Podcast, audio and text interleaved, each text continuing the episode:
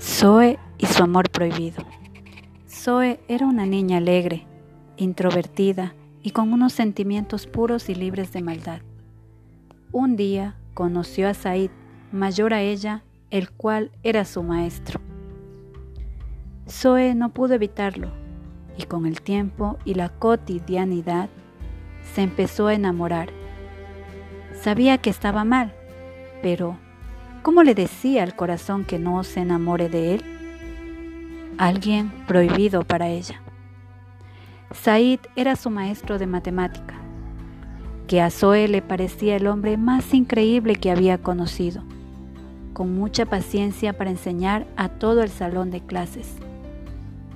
Zoe solo se conformaba con verlo en clases y cada vez que tenía que regresar a casa su corazón entristecía. Zoe soñaba despierta con Said día tras día. Con el paso del año lectivo y ese sentimiento se fue intensificando.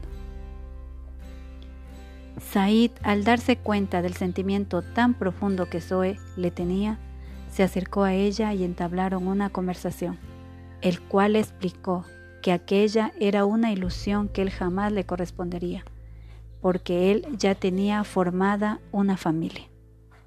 Zoe entendió, pero no podía evitar tener aquel amor prohibido. Finalmente terminaron las clases anuales y Said decidió jamás volver a aquel colegio donde Zoe estudiaba. Entonces Zoe, el nuevo año lectivo, no lo volvió a ver a Said y el pasar del tiempo se acostumbró a estar sin la presencia de su profesor Said, pero su corazón jamás lo olvidó. Un sentimiento, cuando es profundo y sincero, jamás borrarás de tu mente y corazón.